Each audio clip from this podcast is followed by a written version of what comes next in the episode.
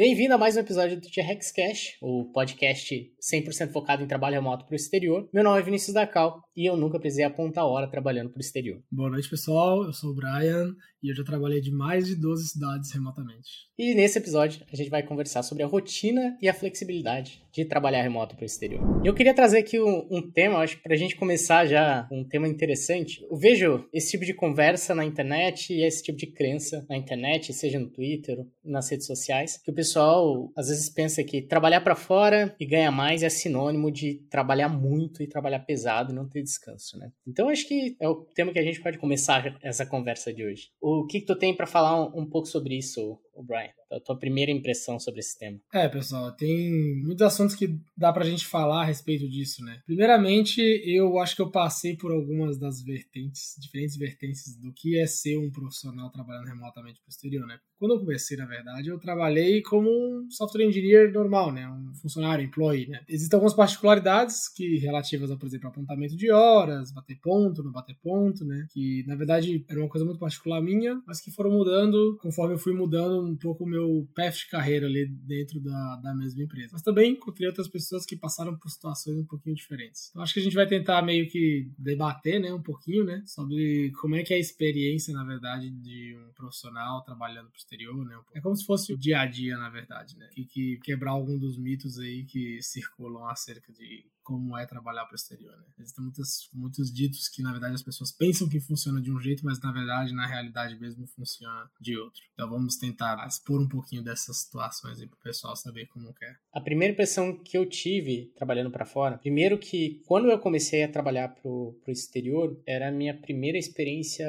full remoto, digamos. Eu já tinha tido um pouco de experiência trabalhando remoto, porque eu trabalhava na software house e de tempos em tempos eu viajava, ficava uma semana trabalhando remoto. Na software house, eu seguia uma rotina onde eu tinha que ficar apontando horas. Então eu já estava acostumado. E nessa software house, bem especificamente, a gente tinha seguia uma rotina de entrada e saída bem pontual, não costumava fazer hora extra. Então eu já estava bem acostumado ali com a rotina, acabava não trabalhando mais ou trabalhando no final de semana. Nessa época eu gostava de testar bastante coisas, então às vezes eu eu pegava, ah, queria trazer teste unitário pro front-end. E daí começava, às vezes levava pro final de semana e ia implementar por conta, sem ninguém ter pedido. Não é culpa da software house nem nada, mas era uma coisa minha. Aí eu queria trazer isso pra empresa e daí acabava fazendo essas coisas por conta e, e trabalhando mais horas, né? Mas eu tava testando uma coisa minha, ninguém tinha pedido. E depois eu só trazia o resultado e falava, olha, fiz isso daqui, será que dá pra gente trazer pro projeto? Mas ainda assim eu tinha, como era, era um local físico, eu transitava, dava seis horas, eu saía da, da empresa e ia pra casa casa. Quando eu comecei a trabalhar remoto, full remoto,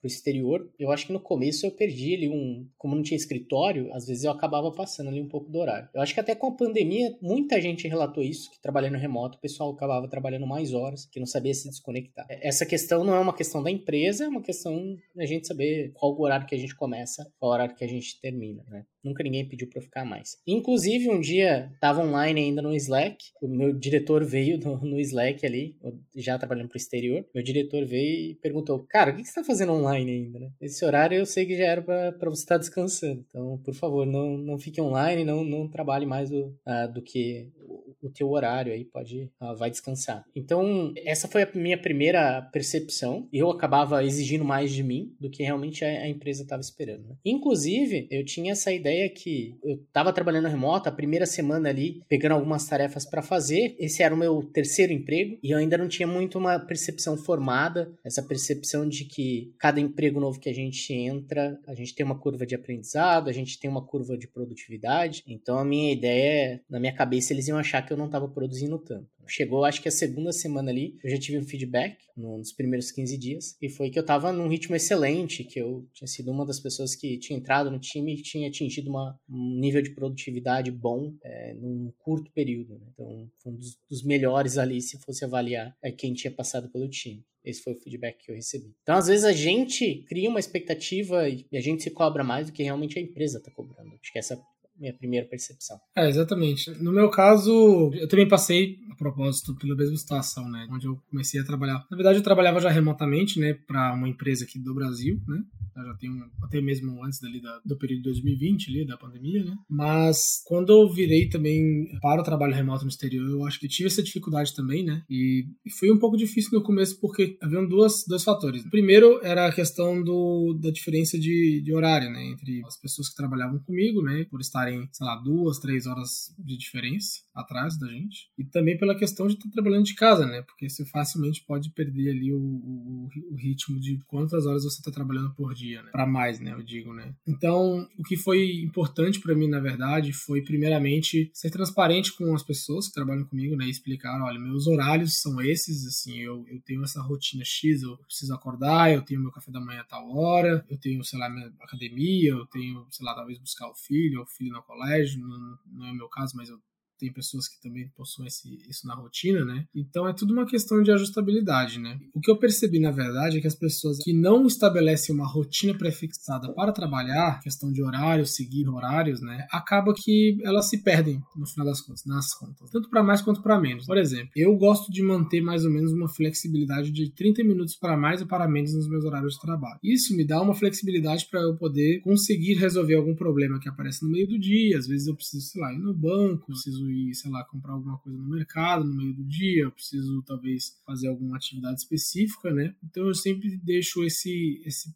espaço pequeno entre ali meu horário de almoço, ou então horário de início ou de fim ali do, do, do dia para poder eu conseguir tratar dessas coisas, né? E como eu estou numa posição hoje na minha empresa, onde eu preciso contactar muito o cliente, né, por estar numa posição mais de liderança, eu naturalmente ajustei um pouco mais meu time zone aqui de trabalho para ficar mais próximo do cliente. Hoje ele está a uma hora de diferença de mim, mas, por conta do daquele daylight savings lá, né, é horário de verão, mas normalmente ele fica a duas horas e algumas vezes a três horas de mim. Então eu tento começar o meu trabalho um pouco mais tarde, então o que, que eu faço, né, normalmente? Eu, ah, sei lá, academia, né? Academia é o que muita gente faz ah, durante a noite, normalmente para quem trabalha, sei lá, até às 6 horas da tarde ou até às 5, que seja. Então você, na verdade, se você inverte, na verdade, algumas das atividades que você faz durante a noite, durante o dia, você realmente resolve o problema, né? No caso para mim, para o meu problema. Para o caso de outras pessoas, que elas não precisam necessariamente estar no time zone, na mesma time zone daquelas pessoas, aí é mais tranquilo, né? Porque ela faz o horário normal do Brasil. Geralmente essas empresas que trabalham para o exterior, que contratam profissionais do Brasil, elas já estão extremamente acostumadas a contratar os profissionais já sabendo qual é o time zone normal, né? É muito específico a empresa chegar para ti e falar assim, ó, oh, meu, preciso que você trabalhe de madrugada. É só em casos bem extremos, talvez você trabalhar para uma empresa num horário muito longe, que você tem que estar em contato muito com o cliente, entendeu? Mas geralmente é uma coisa que você vai saber no, no ato da contratação ali, né? Creio que é assim que funciona. É, eu comecei, nas duas primeiras semanas que eu estava trabalhando, eu trabalhava para uma empresa dos Estados Unidos, que tinha um escritório na Inglaterra, e a maior parte do time de desenvolvimento estava concentrado é, ali na Europa. Então, foi pedido que, no começo, para eu poder ter mais esse overlap com o time da, de desenvolvimento, eles pediram para eu começar um pouco mais cedo. Então eu comecei, é, eu acho que eu estava começando seis e meia, se eu não me engano, duas horas antes do, do que eu era acostumado, que antes disso eu começava às oito e meia. Então eu comecei a trabalhar seis e meia, era para mim, nossa, era muito puxava, cara, parecia que não rendia. Só que tinha mais tempo daí para eu poder fazer reunião com as reuniões de, de onboarding, né? Daí a gente precisava conversar com várias pessoas, responsável pelo back-end, responsável pelo front-end. Tive reunião de onboarding com todo mundo do time, separadamente, para ter mais esse cross-time, esse overlap com o pessoal, eu comecei mais cedo. Aí trabalhei essas duas semaninhas nesse horário, daí eu, eu falei, olha, acho, será que já tá ok? Será que eu posso voltar pro, pro meu horário normal? Foi onde que eu recebi o feedback falando, nossa, cara, claro, pode voltar, tá, tá ótimo, você tá rendendo bastante, foi um dos melhores que teve essa, essa curva aí de, uh, de produtividade. E daí eu voltei pro meu horário normal, começando às 8h30 e indo até as, as 5, mais ou menos, que 5, 5 e meia, até mais ou menos esse horário que eu trabalhava. Ainda parava um pouco ali no almoço para poder fazer meu almoço, nessa época eu estava morando sozinho. Minha rotina costumava ser bem tranquila. Com o passar do tempo, conforme foi mudando um pouco minha rotina também, comecei a dormir um pouco mais tarde, e daí eu comecei a acordar mais tarde e depois fui ajustando meu horário. Então, nessa empresa, ali no, no final, eu estava começando perto das nove e meia e indo até, até as cinco. Uma das grandes diferenças, isso traz uma das grandes diferenças, eu acho, de, das empresas de fora, que algumas das empresas nacionais podem ter essa cultura, mas lá fora é mais perceptível isso. O pessoal, eles estão mais focados no resultado que você entrega, e não no horário de trabalho ali que você está que você tá seguindo. Até porque, principalmente no hemisfério norte, um pouco da cultura que eu vi ali, o horário que eles seguiam eles às vezes não paravam para almoço porque lá o dia acaba sendo menor quando chega ali no inverno. Então, às vezes, 4 horas da tarde já tá de noite. Eles acabam trabalhando só comendo um lanche no meio do dia e trabalha seguido para para parar mais cedo para poder não aproveitar ainda um pouco da, da luz do dia, né? Dependendo da época do ano, ainda eles conseguem aproveitar a luz do dia. Mas eu acho que era uma, uma das formas, ah, como o dia acaba muito rápido, era uma das formas de eles aproveitarem mais. Geralmente Mas... também faço isso de questão de tirar a hora de almoço mais curta normalmente eu faço bem curto também o meu horário de almoço. Às vezes, por exemplo, trabalhando de casa, eu. Às vezes é um dia que eu tô muito cansado, eu paro almoço e às vezes eu vou e tiro aquele cochilinho de, sabe, aquele cochilinho depois do almoço, é. de 15 minutos. Eu boto um despertador ali, 14, 15 minutos, geralmente. Eu conto que os primeiros dois minutos ali, três minutos ali é um buffer para poder o corpo dar uma relaxada, saber que ele tá no ambiente da cama mesmo, ou no sofá mesmo ali, né? E depois é relaxar em 10 minutos. Depois do despertador toque, eu me sinto outra pessoa, né? Eu acho que isso aí é. Mas geralmente o horário de almoço ele dá isso, uns 35, 45 minutos mais ou menos. De eu sentar, pegar minha refeição ali que eu tenho para comer. Geralmente alguma coisa que eu já tenho pré-preparada ali, né? Vou comer, enquanto eu tô assistindo algum, geralmente algum vídeo, então como na mesa também. Dá aquela relaxadinha e é isso. Você também costuma tirar o horário curto ou você tira um. Eu acho que depende do dia, mas meus, meus almoços costumam ser mais rápidos. É, normalmente o almoço, agora não tem mais que fazer almoço, então o almoço já, já tá pronto. Quando eu saio daqui, eu costumo comer e já volto para continuar trabalhando, porque também eu saio bastante do, durante o dia. Então eu acompanho meu filho na, nas fonos durante a semana, levo ele na natação. Então, se for contar a quantidade de horas que ocupa durante a semana de sair para levar ele, é, já dá algumas algumas horas e eu acabo aproveitando. Então eu faço o almoço direto. E eu também saio, costumo sair mais cedo. Então, dependendo do dia, 5 horas, às vezes um, um pouco mais cedo. Se, se eu finalizo ali o, o fluxo que eu tô de, de, trabalho, aí eu já costumo parar. Até porque também durante o dia eu acabo em alguns horários parando para produzir conteúdo. Então acaba sendo bem flexível a forma como eu trabalho. O pessoal que trabalha comigo também costuma parar no meio do dia para ir para academia, porque daí é um horário tem menos movimento, parar durante o dia para fazer algum compromisso que precisa, para ir no mercado. A flexibilidade que tem no trabalho acaba comportando trabalhar dessa forma. Né? E eu também não preciso ficar, não, não tem apontamento de horas. Então, só mantenho um registro mental da quantidade de horas que estou trabalhando, mas também não fico focado especificamente na quantidade de horas. Vejo o quanto de, de trabalho que eu tenho para fazer e se eu vou conseguir entregar até o final da sprint ou não.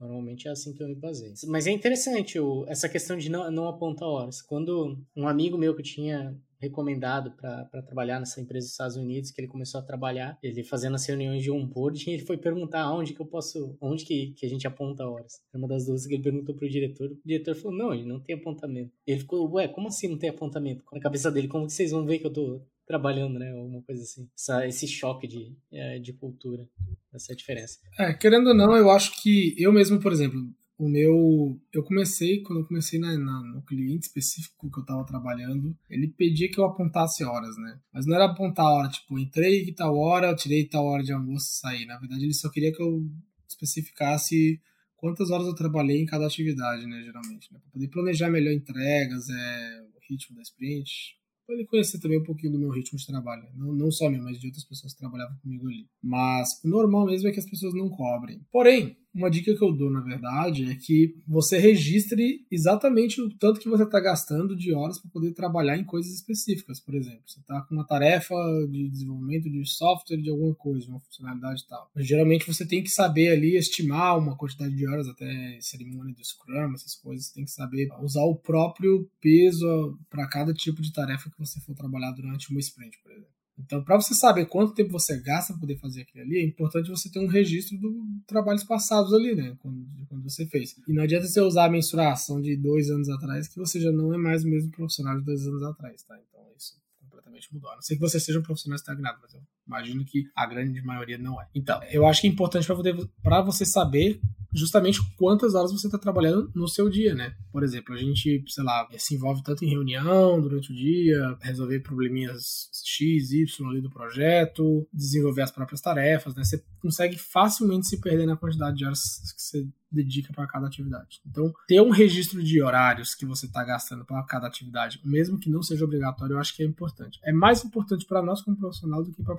empresa, me arrisco dizer. Inclusive, tem muitas ferramentas aí, como aquele tracker, né? eu acho que tem algumas outras bem bacanas que podem te ajudar a fazer esse tipo de contabilização. Eu mesmo uso porque, para mim, é essencial que eu não perca tempo entre atividades, sabe? Entre, sabe, se eu alocar uma quantidade de horas para uma tarefa, eu tenho que tentar respeitar aquilo ali, porque logo depois tem uma reunião, então é assim meio que funciona para mim. Essa questão é importante também colocar um pouco de contexto. O Brian tá falando sobre apontamento de horas, sobre clientes. Eu trabalhava direto para um produto, para uma empresa, né? Então a empresa já era um o cliente final, digamos. Então, não tinha essa necessidade de apontar horas. Quando a gente vai falar em software house, é um pouco mais comum ainda, no software house do exterior, a gente vê essa questão de apontamento de horas justamente porque eles, muitas dessas software houses vão mandar um relatório de quantas horas foram trabalhadas em cada projeto. Eu acho que é onde que vê um pouco mais a necessidade de, desse apontamento de horas. Principalmente se você trabalha por hora. Então, quando você trabalha por hora, daí você costuma apontar essas horas para você poder receber. E claro, quanto mais daí você trabalha, mais você vai receber. O Brian também pode falar um pouquinho sobre essa,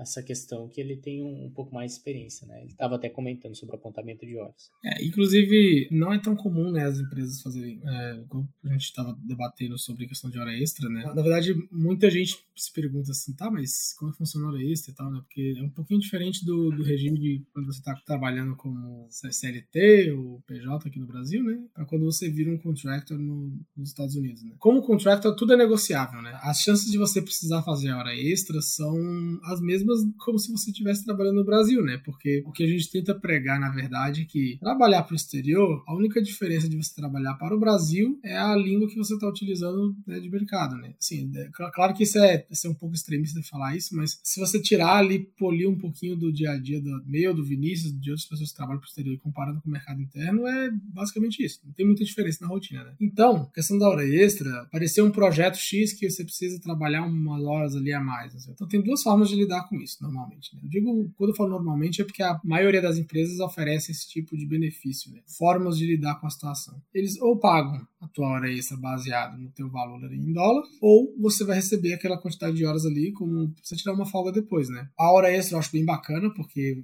vai ser a, a hora extra mais cara que eu já recebi na minha vida em dólar, né? Todo mundo acha legal receber em dólar, extra em dólar, né? Mas também a questão da folga eu acho bem bacana porque você pode aproveitar, né? É, sei lá, para tirar umas férias depois, para poder negociar uma sexta-feira, sair mais cedo, né? Então o que eu tenho feito, na verdade, né? É, hoje em dia, eu tenho feito hora extra durante a semana, durante os primeiros quatro dias da semana, né? Ou mesmo durante a segunda e a terça e a quinta para na sexta-feira e na quarta conseguir fazer algumas atividades. Por exemplo, eu gosto muito de andar de kart, né? É, uma, é um dos meus maiores hobbies, né? Então toda semana eu tô andando de kart pelo menos uma vez na semana, né? durante a semana. Então, o que, que eu faço? Se, eu, se é, por exemplo, numa quarta-feira que eu tenho kart ali, sei lá, às seis da tarde ou às cinco da tarde no treino, né? Uh, eu trabalho na, na, segunda e na terça um pouco mais tarde, até, sei lá, até às sete, às vezes às sete e meia da noite, né? Uh, acumulo ali mais ou menos umas duas horas a mais no meu trabalho. Quando chega na quarta-feira, que é o dia que eu preciso sair um pouco mais cedo, eu entro no meu trabalho normalmente às dez, né? Eu paro ali de trabalhar por volta das cinco, às vezes quinze para cinco, normalmente. E aí vou fazer o meu hobby, né? Vou fazer minha atividade ali, não sei o quê. E na quinta-feira eu volto a trabalhar normalmente. É o que muitas vezes pessoas fazem. Inclusive o cara que é uma liderança que trabalha comigo hoje na minha empresa, na empresa que eu trabalho, desculpe, todos os dias ele para de trabalhar às quatro e meia da tarde. Toda vez. Ele só trabalha até quatro e meia da tarde e o cara é um líder de engenharia, assim, né? Ele trabalha até as quatro e meia da tarde, vai para vai, vai buscar as crianças no colégio e depois vai para casa, entendeu? Se você precisar resolver alguma coisa com ele, você pode resolver. Se for alguma mensagem urgente, ele vai te responder no Slack, ele vê pelo celular, mas é isso. Esse é o horário que o cara faz, entendeu? E aí, uma vez por semana, ele faz um horário mais estendido. Entendeu? Então, o mundo de trabalhar para o exterior traz uma certa flexibilidade para você nesse sentido, sabe? O que, na verdade, é o que todo mundo quer, né? Essa questão da flexibilidade é um dos motivos que trouxe, desde a pandemia até hoje, muitas pessoas de outras áreas para a área da tecnologia e também fez com que muitas pessoas da tecnologia trabalhando no mercado nacional quisessem migrar para o lado pro internacional, né? Justamente pela questão de não precisar ir no escritório mais, não só pela questão financeira, mas pela abertura ali para poder você fazer coisas que você quer durante o seu dia a dia, trabalhar Sim. num horário diferente, né? É, eu acho que ter essa flexibilidade, você poder adaptar, o, parcialmente adaptar o trabalho à tua rotina e não ter que fixar a tua rotina especificamente em cima do trabalho. Eu acho que essa é a diferença. Isso é bem interessante. A questão de, de ter tempo livre, você falou um pouco sobre folga, eu acho que é uma das dúvidas também do pessoal. E como que funciona férias? Quando você está trabalhando para o exterior, como é que vai funcionar as férias?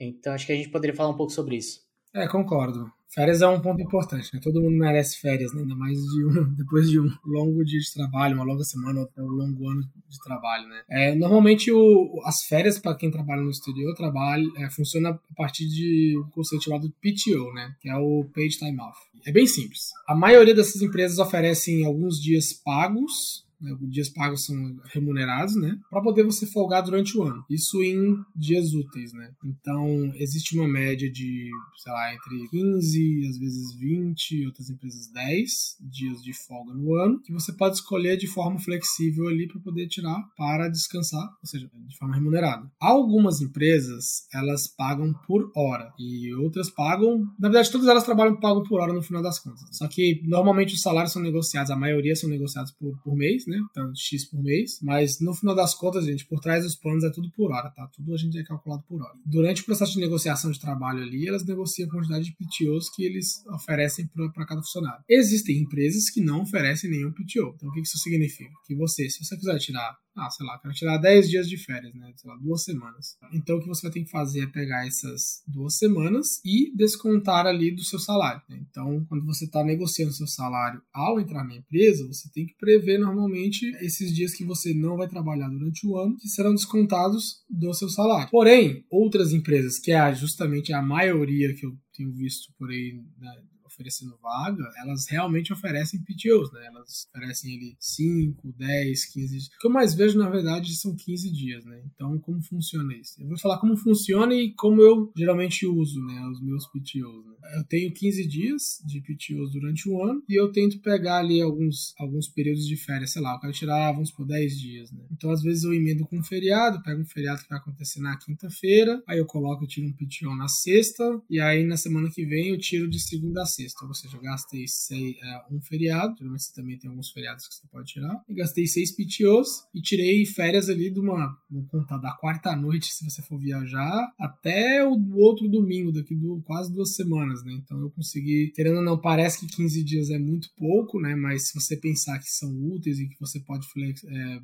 sabe, flexibilizar junto com feriados ali, você acaba tendo umas férias assim como uma pessoa que tem 30 praticamente no ano. Então é bem bacana. Fora que tem a questão dos feriados também, né? Os feriados, é, geralmente as empresas oferecem os feriados. Normalmente, pelo menos na empresa que eu trabalho, você escolhe ali se você quer tirar os feriados americanos ou os brasileiros. E eu normalmente tiro uma mescla ali entre, o, entre os dois, dependendo dos quais são os meus interesses. É, eu tenho, acho que tenho todo da três semanas, cinco semanas de, de férias ao longo do ano, porque eu Isso tenho. É bom, é bom, né? Eu tenho duas semanas no final do ano, essas são fixas, então a empresa toda para. E eu também tenho, durante o ano, eu posso tirar mais três semanas. Então são 15 dias que eu posso tirar, como eu bem entender. E eu costumo também utilizar essa questão de, de flexibilizar. Como são dias úteis, se tem um feriado ali no meio, você pode utilizar aquilo para acrescentar nas tuas, nas tuas férias. Diferente aqui do Brasil, que se você tirar férias durante 15 dias e tinha dois feriados ali no meio, você vai perder aqueles dois feriados. Trabalhando para fora, não. Então eu vou parar agora na, na próxima semana, inclusive, é Sexta-feira Santa, então vai ser feriado na, na sexta, e eu peguei as férias de um PTO ali, de segunda até quinta, querendo ou não, eu só usei uh, os quatro dias, né? O quinto dia seria um feriado. Então eu tenho esse tanto que eu falei, mais os feriados. Então, todos os feriados nacionais, cerca de 10 feriados ao longo do ano, eu também tenho. Então, são bons dias aí que dá para descansar. Ao longo do ano dá para descansar bastante. Essa questão também do PTO é um pouco diferente das férias daqui, porque as férias você vai ter que passar por aprovação, isso é normal, mas vai ter que ir pro RH, o RH vai ter que emitir lá as folhinhas. Você não pode tirar exatamente como você quiser. Então, tem algumas regrinhas de como você pode tirar essas férias aqui no Brasil. Acho que pode ser, eu não sei se agora mudou, você pode tirar 10, 10 e 10, mas você não pode simplesmente ir lá e tirar 3, depois tirar mais 2, tirar mais 4, pelo menos até onde eu, eu sei, a lei não permite isso. E trabalhando para fora, não existe uma lei para regulamentar isso. Então, normalmente você vai conversar com o teu líder. O que eu faço? Ah, agora eu quero tirar três dias aqui do, do meu PTO, quero descansar e aproveitar com esse feriado. Posso ir lá e fazer isso. Então é bem tranquilo. Na outra empresa que, que eu trabalhava, era até mais tranquilo que a gente tinha, assim, esse acordo de boca de é tantos dias de férias, mas nunca ninguém anotou quantos dias que a gente estava tirando. Era praticamente umas férias ilimitadas. Tanto que depois que eu me tornei líder, o pessoal começou a tirar é, pedir férias, e daí eu fui até o meu diretor. Falei, ah, onde que eu posso anotar, né? Onde que você costuma anotar e tal, os dias dele? Vou te contar um segredo. Eu nunca anotei quantos. Quantos dias de férias que, o pessoal pede. Tem um lado bom e tem um lado ruim. O lado, o lado ruim disso é a questão que se você não mantém o seu controle, pode ser que você acabe não tirando tempo de férias que você deveria estar tirando. Se não tem ninguém anotando, ninguém vai, vai falar, olha, você tem ainda tantos dias de férias que você tem que tirar esse ano. Né? Senão a gente vai tirar por você. É, eu prefiro vai. ser um pouco mais organizado com o time, gerenciado da forma mais correta possível, que é realmente manter no registro. É muito legal, né? É muito bonito a gente falar, ah, meu, não vamos registrar, não, eu não me importo, não tem problema, deixa cada um resolver. Mas no final, pessoal, para quem gerencia um time, isso dá mais problema do que, na verdade, benefício, sabe? Porque é, você não consegue prever, por exemplo, tá chegando o período teu do final do ano e você precisa estimar, sei lá, o que você consegue entregar de funcionalidades novas de um produto baseado no time que você vai ter. Aí, de repente, no segundo semestre, junta teu time inteiro e quer pedir férias, todos os membros vão pedir férias no segundo semestre, que é mais próximo do final do ano. Isso acaba com o teu projeto, entendeu? Porque é difícil para você ter previsibilidade se você não tem dados ali armazenados, né? Então, Sim eu digo que o melhor é manter registrado mesmo. É para os dois, né? Sim, é, porque daí a gente sabe quanto, quanto tem e a gente vai tirar aquele tanto. Tem muitas empresas que têm essa, esse benefício de férias ilimitadas, e daí é como eu disse, tem o lado positivo e negativo, porque daí pode ser que você não tire o tanto de férias que você precisava, porque na tua cabeça, como não tem aquele tanto específico você não sabe o tanto que você deveria estar tá tirando. Tem empresas que já têm as férias ilimitadas, mas olha, coloca um mínimo. O mínimo que você tem que tirar de PTO são três semanas durante o ano. Se tiver chegando lá o, o fim do período você não tirou, a gente vai tirar por você. Ficar descansando aqui esses dias. Então, tem esses lados positivos e negativos. Único, a única restrição, digamos, que tem frente a isso, pelo menos onde que eu trabalho agora, é que se a gente precisar de um dia, a gente, um dia off, a gente pede com uma semana de antecedência, pelo menos, ou se, se a gente precisar mais que isso, pede com duas semanas de antecedência. É mais ou menos duas semanas, na verdade, porque é o tempo da sprint. Então, como tem todo um planejamento por sprint de quando, do que vai ser entregue, dos tickets que vão ser atribuídos para cada um, se a gente pede com antecedência antes de começar a sprint, aquela sprint vai, não vai precisar sofrer alterações. Então, o único pedido que eles pedem é 15 dias de antecedência para solicitar uma, um PTO. Eu acho que é bem razoável. Né? Normalmente, tem muitas empresas aqui do Brasil, empresas que têm RH, normalmente é 30 dias que você tem que, precisa pelo menos 30 dias de antecedência para solicitar o PTO. Tem outros benefícios interessantes que a tua empresa ou a empresa que você trabalhou que oferece? Bom, vamos lá. A gente já falou sobre o salário em dólar. Eu acho que é o mais importante, né? Sem dúvidas. Isso é que todo mundo quer saber. E o bom, bom salário, tá, pessoal? Até quem quiser, eh, se estiver interessado em vagas ali, depois eu vou postar as vagas abertas no meu trabalho. Quem quiser procurar uma. Se estiver interessado também, pode mandar uma mensagem no LinkedIn falando: Ah, eu estou interessado em tal vaga ali, pode me ajudar. Eu fico feliz em ajudar, tá? O nome da empresa é Upstart 13, a propósito. Além do salário que uh, é oferecido, a gente já falou sobre os PTOs, né? Também. A folguinha, tradicional folguinha de aniversário, que é legal, né? Não é toda empresa que oferece, mas é, é muito bom quando oferece, né? Não trabalhar no aniversário acho que é um plus. O meu, esse final de semana, eu, desculpa, esse ano eu acho que vai cair no final de semana, então não é legal. Pelo segundo ano seguido, mas tudo bem. Temos também um incentivo à educação, né? Que é uma coisa bem bacana. No caso da minha empresa, né?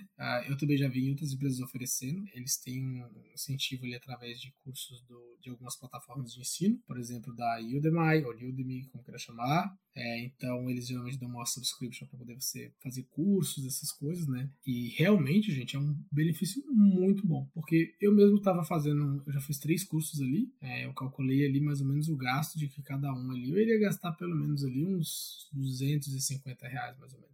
Porém, eu tenho colegas ali que já fizeram 7, 8 cursos, 9 cursos ali também, e sempre estão aprendendo coisas novas ali. Só eles já devem ter economizado ali pelo menos uns 700 reais ali, basicamente, em cursos, né? Mas também tem a questão das certificações, se você quiser tirar, se você tem interesse, se tem algum treinamento específico que você quer fazer, que você julga ser agregador, né, para sua carreira, né? Eu tenho alguns treinamentos específicos de alguns caras, uns gurus da internet que eu gosto muito deles, que eu quero fazer no curso deles de arquitetura para sistemas distribuídos. Né? Tá, tá na minha lista de desejos, né? Quero trazer esses caras, inclusive, para poder fazer um treinamento junto com o pessoal do meu time ali. E também o inglês, né? O benefício do inglês. Várias empresas oferecem N benefícios em relação ao inglês. No caso da empresa que eu trabalho, eu vou trazer um exemplo prático, porque eu acho que ela é um benchmark legal, porque ela oferece uns, uns benefícios bem de mercado. Né? A gente tem uma professora de inglês dentro da empresa, que ela dá aula duas vezes por semana com as pessoas. Então, o que, que acontece? Quando você entra na empresa, você faz ali um nivelamento ali do seu inglês. Né? Você faz um teste, que vai avaliar se tá B1, B2, C1, C2, que seja, né, etc. Eu fiz o meu na época, na verdade, minto. Quando eu entrei, eu não tinha feito meu teste de inglês, eu já, eu não sei porque deu, deu algum problema problema no meu processo de onboarding, mas eu não fiz, mas era para eu ter feito. Mas normalmente as pessoas que entram ali, elas passam pelo teste e aí elas entram, na verdade, numa sessão de aulas específica da semana, sei lá, nas terças e quintas às nove da manhã. E elas vão ter uma aula com uma professora de inglês e aí você vai evoluindo ali, né? conforme você for passando as semanas, obviamente. Se depois de um tempo, acho que de três em três meses, você refaz o teste para poder acompanhar um pouco o seu progresso. E também eles escolhem feedbacks a respeito uh, dos líderes a respeito da melhoria das pessoas. Uma outra coisa que eu vou colocar como um benefício, na verdade não é um benefício geralmente que está descrito no pacote de benefícios tradicional da empresa, mas eu considero como um benefício muito bacana, que é a questão de melhoria não só do nível do inglês, mas também de comunicação. O que, que acontece? Geralmente todas, quase todas essas empresas vão te dar one-on-ones, um líder, com uma pessoa específica ali, né, que seja. E através disso você vai receber feedbacks a respeito de como está a sua comunicação em inglês com essas pessoas, com o seu time, com, sei lá, seu líder, com N pessoas que você interage no seu dia a dia. Eu encaro isso como um benefício, na verdade, transparente, por quê? Porque você, querendo ou não, vai crescer como um profissional ali dentro. E você vai aprender a falar melhor, se expressar melhor, talvez perder a timidez, essas coisas. Então eu considero isso como um benefício, apesar de não estar escrito ali explicitamente no papel. Né? Tem um outro benefício que, na verdade, na minha empresa a gente não recebe, mas outras empresas recebem, alguns colegas, de, de inclusive do, do, da comunidade T-Rex receberam, eu achei bem bacana. A questão do equipamento, todo mundo não recebeu equipamento, principalmente se você não tiver que devolver depois que você sai da empresa. Né? Geralmente, às vezes, você ganha um, um auxílio é, para poder você comprar ali seu MacBook, comprar seu notebook da Dell, comprar seu monitor, que seja, webcam, headphones, né? Ou então eles enviam o equipamento para você. Eu tenho visto metade das empresas emprestando o equipamento Outras, eles já dão um auxílio no, na contratação. Se eu puder deixar uma sugestão aqui pro pessoal, eu diria que negociem um budget de entrada para poder vocês comprar o equipamento para vocês, para o equipamento ficar para vocês. Se a empresa não tiver essa política de ah, você tem que usar o meu equipamento, negocie um valor. Ah, eu gostaria de negociar aqui no, meu salário um valor aqui para poder comprar meu equipamento. Então você te dá um dinheiro, você compra o seu equipamento e, e beleza. Se colar, colou, mas é, é uma boa dica para quem está entrando no, no mercado do exterior. Que eu me lembro, eu tenho, acho que são esses benefícios que são os principais, né? Tem, tem mais algum que eu, tô, que eu deixei passar? As férias, já é, falei. É, ali na, na empresa a gente tem essas semanas de, de PTO que eu falei, essas cinco semanas, tem mais os uhum. feriados. Pra gente entrar, o budget, pra gente comprar alguma coisa pra gente, acho que eram uns 200 dólares, não é muito alto, mas eu ganhei um. Ganhei eu recebi, eh, digamos, emprestado na empresa, foi comprado um MacBook, então esse daqui é um M1, se fosse para comprar aqui, sairia, não sei quanto que tá um M1 Pro hoje, que é o M1 Max, eu acho, mas Cara, acima dos 30k. Aqui no Brasil vai estar acima dos 30k. Também tem o referral bonus, então se eu indicar alguém que, que é contratado dentro da empresa, ganha um, um bônus ali de 5 mil dólares por Uau. pessoa que é contratada. É. Isso é bom, hein? Eu acho que eu já teria ganhado uns, ah, sei lá, uns 30 mil dólares, na verdade, se eu fosse contabilizar quantas pessoas eu já indiquei pra empresa que trabalha. É, eu, eu ganhei um desses. Eu recomendei uma pessoa que foi, foi contratada. que mais, cara, de, dessa questão de benefícios? Os AirPods, a gente, normalmente, final de ano, a gente ganha algum presente. Então, esses AirPods, o, o que eu tô usando é o Pro, também veio, veio de lá. Mas uma mochila, a mochila que eu uso, mochila super boa. Esse ano foi a mochila. Ela, ela tem a parte, o enchimento dela interno é extra, proteger notebook. É bem legal, assim. Tava sentindo falta de uma mochila, que a minha já tava meio, meio velha, e daí eles mandaram essa. A empresa inteira ganhou. Foi bem legal. Além disso, de benefício que a empresa dá. Eu acho que até tem algumas questões de budget ali para ensino, caso a gente quiser utilizar. Eu acabei não utilizando ainda muito nessa questão. Também tem a, almoços, assim. Por exemplo, às vezes a gente soltou uma feature e foi ao ar aquela feature, então vai ter um, um, um lunch, um social lunch que a gente chama, onde que a gente ganha normalmente 30 dólares de budget para comer. O Legal, que eu normalmente faço é. Depois eu peço uma janta, porque eu não almoço no mesmo horário que eles. Então eu participo ali do, do evento, mas depois eu peço uma janta. Janta excelente, que com 150 reais hoje dá pra, Nossa. dá pra pedir uma janta legal, cara. É, é legal, dá então... pra comer, dá pra comer bem, né? Mas tem um, tem um, um, um, outro, não vou chamar de benefício, mas foi uma coisa bacana que.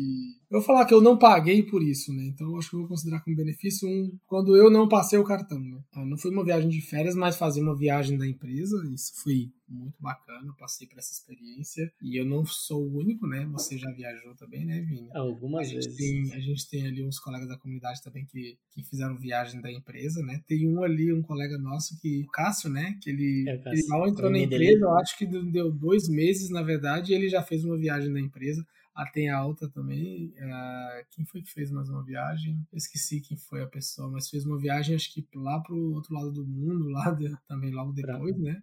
Pessoal da Austrália, né? Eu acho que tava. Foi, foi da Austrália, eu acho que eles, é, eles fizeram um evento lá bem bacana, lá eu fiquei acompanhando ali pela, pelas postagens. Mas enfim, contando da minha experiência um pouquinho, eu fiz uma viagem daí pela empresa e foi muito legal ter que não só conhecer as pessoas pessoalmente, né? Que você trabalha no dia a dia, mas também, gente, vocês irem no restaurante e a empresa pagar o seu almoço, o seu jantar, Nossa, pagar a sua é hospedagem, é café bom, da manhã. É muito, é ainda mais no exterior, é muito gratificante, é muito bom. Então, assim, ó, dica, dica de ouro aqui, tá, pessoal? Vai trabalhar para o exterior, você não tem passaporte, já providencia o passaporte. Trabalho para o exterior, é. vai trabalhar para empresa americana, já dá entrada no teu visto. Porque nunca se sabe, assim, ó, vai que rola o evento da empresa daqui 3, 4 meses. Você não tem passaporte, você não tem visto. Você vai ficar para trás que a empresa não vai esperar por você, tá? Então essa é uma dica de ouro que eu dou pra vocês. Cara, é, essa parte de viagem acho que renderia um, um episódio, cara, para falar sobre isso, que é muito massa. É uma das experiências mais legais, né? Eu acho. Nossa, de eu trabalhar sobre a minha experiência aqui na, de trabalho e viagem já, já renderia um, um bom episódio. Eu teria tenho boas histórias para contar, eu acho, em relação a isso. Mas a gente tem espaço para poder contar, a gente tem muitos episódios pela frente ainda. Pra... Tem. Em questão de benefícios mesmo, quando eu entrei, eu acho que não deu seis meses, ou deu seis meses acho que deu seis meses na, na primeira empresa. Eu entrei em março e em novembro estava indo para Inglaterra. E, e daí foi tudo pago pela, pela empresa, os, a estadia, a passagem de avião, é, acho que o deslocamento também lá dentro, também foi pago. E daí eu levei a, a minha noiva também para depois, no, no, caso. A gente sempre fazia esse esquema de poder agendar assim. Eu ia pro evento da empresa, com tudo pago pela empresa e agendava férias depois disso para poder aproveitar. Então daí a minha noiva normalmente ia depois. Ou o último evento dessa outra empresa foi em Vegas. Aí a gente foi antes. Acho que a gente foi duas semanas antes, se eu não me engano, ficou ficou em Vegas lá passeando. Nossa. E deu para aproveitar bastante, cara. Cara, foi, foi muito bom. Comi todos os dias no, no Outback.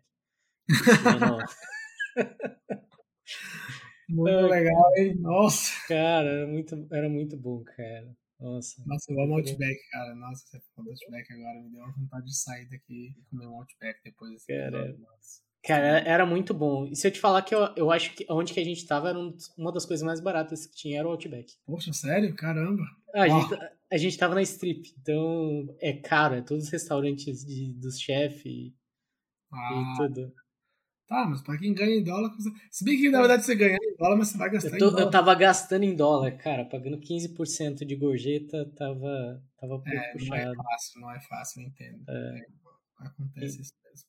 É, eu pude fazer várias viagens. Eu fui para primeiro fui para Inglaterra, depois fui para Portugal, um excelente país, me surpreendeu, na verdade, Portugal assim, no, talvez hoje é um de todas as viagens que eu fiz, um dos meus destinos favoritos foi Portugal. Depois eu fui novamente para Inglaterra, tudo pela empresa, né? Fui novamente para Inglaterra, a gente ficou numa outra área de Londres e depois fui para Vegas. E agora trabalhando nessa empresa, fui para Toronto também com tudo pago. Cara, foi, foi muito massa poder conhecer esses lugares. Eu acho que se eu não tivesse trabalhando para fora ia demorar bastante até poder realmente conseguir viajar, principalmente com, com o valor que tá o dólar. Essas são as vantagens. Pode estar tá subindo o dólar, fica caro para viajar, só que a gente ganha em dólar também. Então, se subir o é. dólar, acaba subindo nosso salário. Isso é a é, vantagem. É, com certeza. Acho que essa é uma das vantagens bem bacanas. Falando ainda sobre a questão dos benefícios, né? É normal também a gente encontrar outras empresas que, assim, a gente falou sobre várias empresas que oferecem vários benefícios, né? Só que a gente também tem a contrapartida de empresas que não oferecem nada de benefício. Geralmente, assim, quando eu digo nada, normalmente assim, é um, dois ou quase nenhum benefício. Na verdade, não é que essas empresas são ruins, péssimas no mercado. Né? Pode ser que você tenha até uma ou outra exceção, mas não é que elas são assim. Né? É que a gente tem um perfil de empresa que normalmente, ao invés de bonificar o funcionário com benefícios ali de folga, essas coisas, ela oferece um pagamento em hora para você e um valor alto, né? Tem profissionais que estão fazendo anualmente 190, 200 mil dólares por ano, mas estão recebendo por hora. Então a pessoa às vezes trabalha 10, sei lá, 10 horas por dia, ganhando ali valor equivalente a 200k por ano. Né? Eu digo que tem gente porque tem casos no mercado, né, de pessoas que fazem isso, né? A pessoa ela tira no máximo uma folga, uma semana de folga por ano, só. Trabalha feriado, não trabalha final de semana, obviamente, mas trabalha feriado normal. E ela usa esse tempo durante, sei lá, durante dois, três anos da vida dela, ela usa esse período para poder fazer patrimônio. Né? Ela junta bastante dinheiro, trabalha, trabalha, faz muitas horas, trabalha várias horas por dia ali. Mas, claro, tem um limite razoável ali da, da saúde, né? Sem comprometer a saúde das pessoas. Às vezes até comprometendo um pouco da saúde, mas as pessoas fazem um planejamento ali financeiro da vida delas, né? Trabalha pra caramba, sacrifica um pouco dos benefícios em prol de, né, construir uma vida melhor ali num curto espaço de tempo. Então, você parar pra pensar aqui, 200 mil dólares por ano aí, né? Quanto que isso dá em real, né? Trabalhar uns três anos desse ritmo. Isso, se você trabalhar normalmente... Você, se aposenta. Dá pra se aposentar. Se aposenta, né?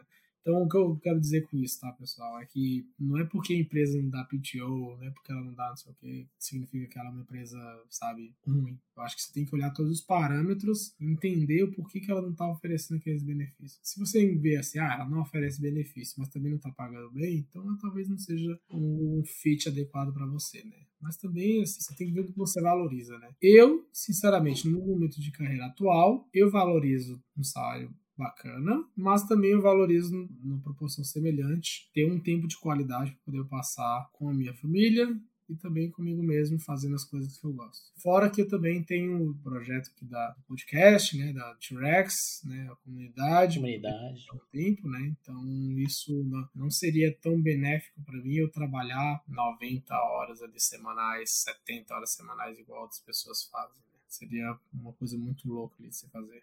É, cada um segue. Eu acho que isso que é interessante. Você pode buscar empresas com o perfil que você deseja. Porque, assim, eu sei que para algumas pessoas que, que é uma, uma vida mais tranquila, é inimaginável alguma pessoa que quer trabalhar essas 80 horas por semana. Mas muitas pessoas já, já vieram perguntar, cara, o que, que você acha de ter dois cheques? Às vezes a pessoa ainda não tem o primeiro, mas já tá pensando em ter dois. Para mim é inviável. Ainda mais tocando aqui o projeto, a gente toca a comunidade, tem aqui o projeto de, de produção de conteúdo. Eu tenho meu trabalho full time e eu tenho filho. Então, para mim, é imaginável tocar. E mesmo que eu não tivesse a, a comunidade, não tivesse é, tudo que a gente faz, com o filho, quero reservar um tempo para poder. para minha família, né? E até para ter um descanso. Mas, às vezes, a pessoa é nova, tá com. tem muito tempo livre e tá tranquilo para trabalhar várias horas por dia e quer acumular patrimônio, também é uma opção. Então, cada um segue o que, o que se encaixa melhor na sua rotina, né? Acho que isso que é o, que é o interessante da flexibilidade. É, eu acho que a gente acabou fugindo um pouco da, da pauta específica de rotina, mas eu acho que o papo foi bom. É, eu acho que até vale outro episódio para a gente conversar especificamente sobre a rotina, como é que é o nosso dia a dia, é, especificamente o que, que a gente trabalha, quais são os desafios técnicos que a gente enfrenta. Mas eu acho que para hoje o, o, papo, o papo tá legal, mas a gente também precisa jantar agora, né, Brian? É, já eu acho que já trabalhei já mais do que as horas necessárias para o dia. Eu quero manter a minha saúde mental e me alimentar no horário razoável.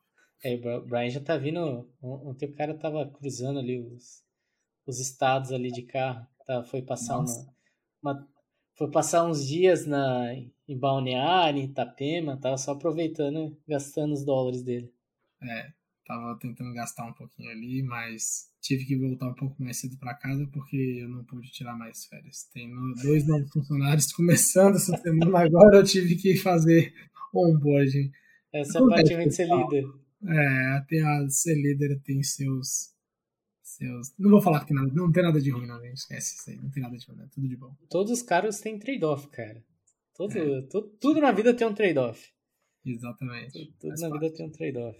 Faz parte. Mas é isso aí. Pessoal, qualquer dúvida, comentário, sugestão, manda no LinkedIn, manda no, no Instagram. Eu acho que vocês sabem como encontrar a gente. E aproveita também para adicionar a gente lá no LinkedIn adicionar o Brian, me adicionar, caso você tenha encontrado esse podcast de alguma outra forma que não seja pelas redes sociais que você já está seguindo a gente, então aproveita para seguir e também para adicionar a gente, tá? Não tenho medo de adicionar a gente. A gente é legal, a gente é, confirma lá a solicitação de amizade, então pode ficar à vontade para mandar, beleza? Qualquer também sugestão para o próximo episódio de tema, pode ficar à vontade para entrar em contato e a gente se vê no próximo episódio. Valeu, pessoal. Até a próxima. Tchau, tchau. Até a próxima. Tchau, tchau.